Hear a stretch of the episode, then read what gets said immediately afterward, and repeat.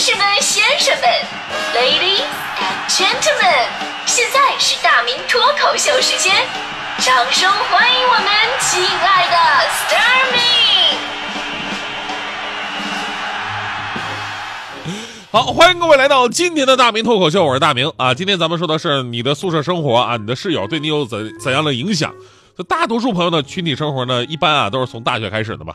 而我一直觉得这种群居生活真的是一种反人类的存在。为什么呢？你想想啊，一群来自天南海北、互不认识的人，生活习惯呢、价值观什么的很可能完全不一样。然后呢，被随机分配到十平米的这么一个房间里边，并且未来的四年要跟这帮人啊混在一起，保持着非常亲密的一个关系。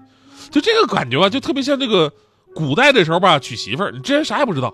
只有入洞房当天啊，掀开头帘的那一刻，才感受到是惊喜还是惊吓，是厮守终身的，还是我我在那房小妾呢？我。但是咱们说来啊，就是就像找对象一样，就找对象你可以挑来挑去的，对，那离婚率还什么逐年攀升的，就这种没得挑，纯靠碰运气的，起码有百分之五十打起来的可能性。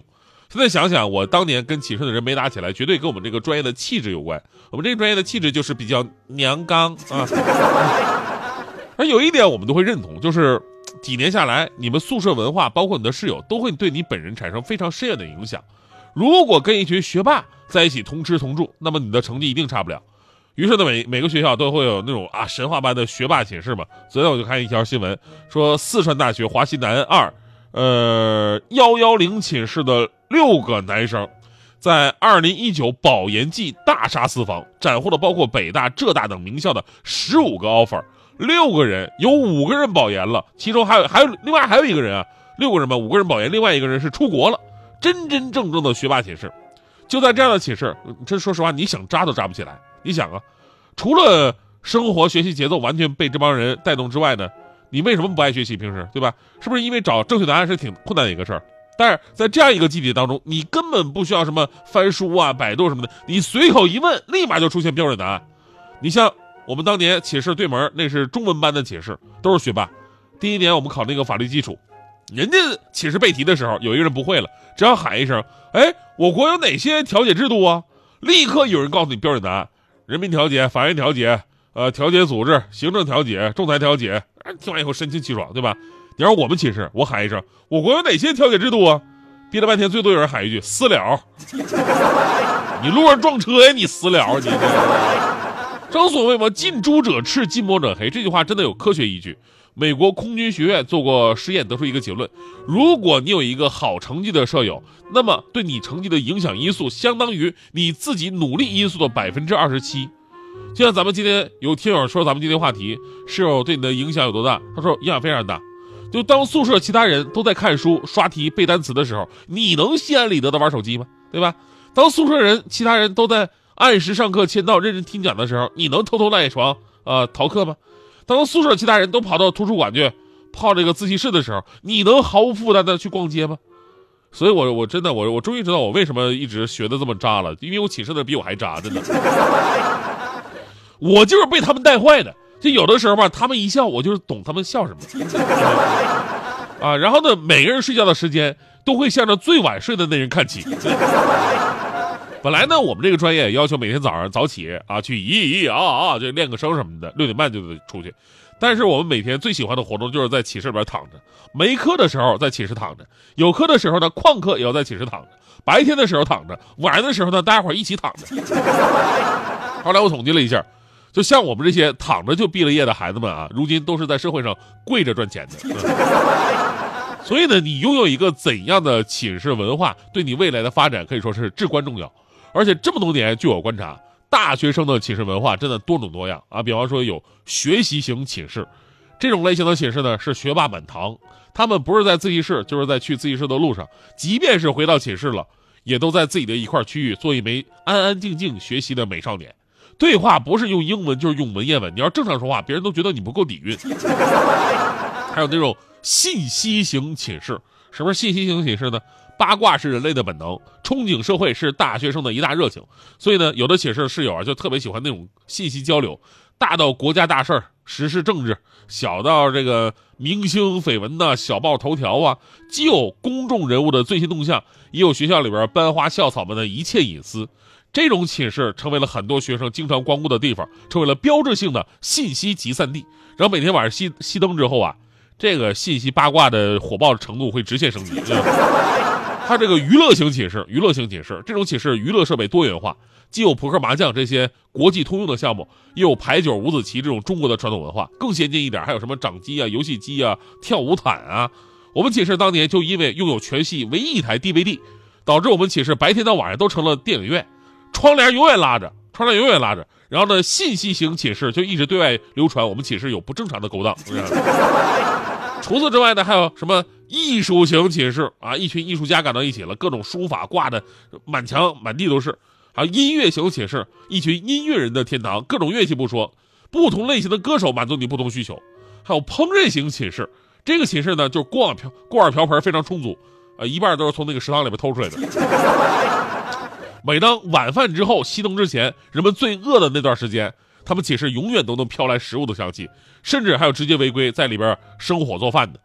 比这个还过分的呢，就是经商型的寝室，一屋子财迷。寝室它就是个小卖店，而且分工明确啊，有的人负责采购，有的人负责记账，有的负责外宣，有的负责售后。呃，而且大部分不是为了说真正勤工俭学没钱啊，勤工俭学，他们的目单纯目标，我就是为了挣钱。所以呢，这么多不同寝室的文化，即便是你一个性格比较定型的人了。就在这里边经营那么几年，出来以后也会有很多的变化。其实我们说有变化，它不是坏事。寝室生活呢，是我们第一次群体生活的开始。懂得变化自己，才能学会如何跟别人相处。舍友呢有坏习惯，啊，你接受不了，咱们可以开诚布公的跟他谈一谈。而当舍友跟自己的选择不同的时候呢，也要宽容去面对。那有的人呢觉得啊，这个寝室的人跟自己都不一样，于是着急换寝室啊，我要找一个跟我志同道合的。但你有没有想过，等你走上社会以后？你将遇到什么人，往往是没有法挑的。那个时候你怎么换，怎么逃避呢？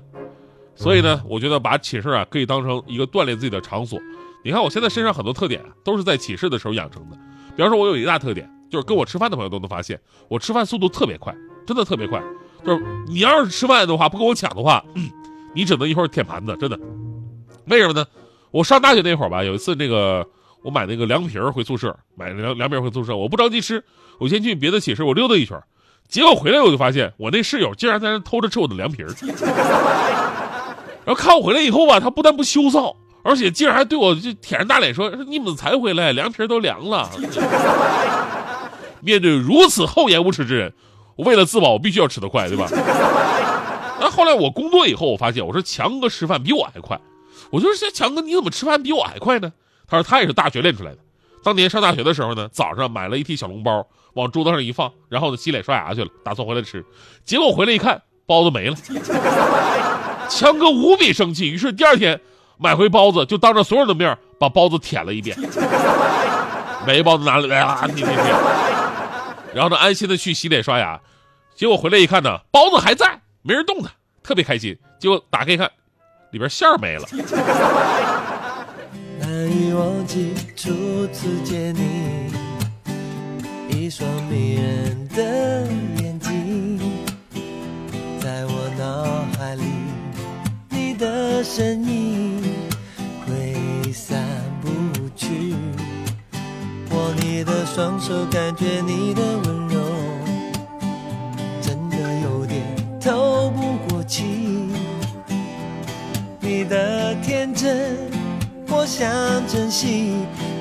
你受委屈，我会伤心。哦，只怕我自己会爱上你，不敢让自己靠得太近，怕我没什么能够给你，爱你也需要很大的勇气，只怕我自己会爱上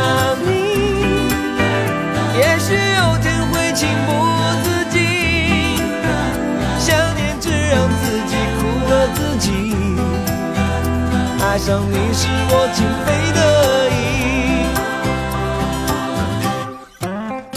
难以忘记初次见你一双迷人的眼睛在我脑海里你的身影挥散不去。握你的双手感觉你的温柔。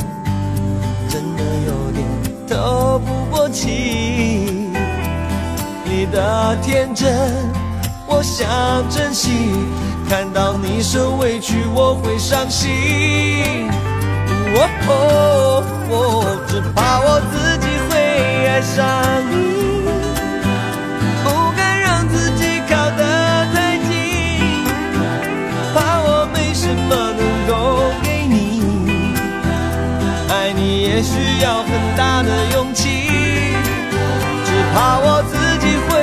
爱上你也许有天会情不自禁想念只让自己苦了自己爱上你是我情非得已。